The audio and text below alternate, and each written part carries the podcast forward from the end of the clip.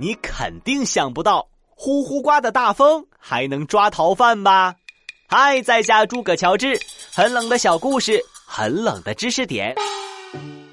清朝有个逃犯叫徐吉，他从大牢里逃走，朝廷下令捉拿他。万万想不到的是，在距离大牢一百多公里的昌吉县衙里，知县突然看到徐吉从天而降。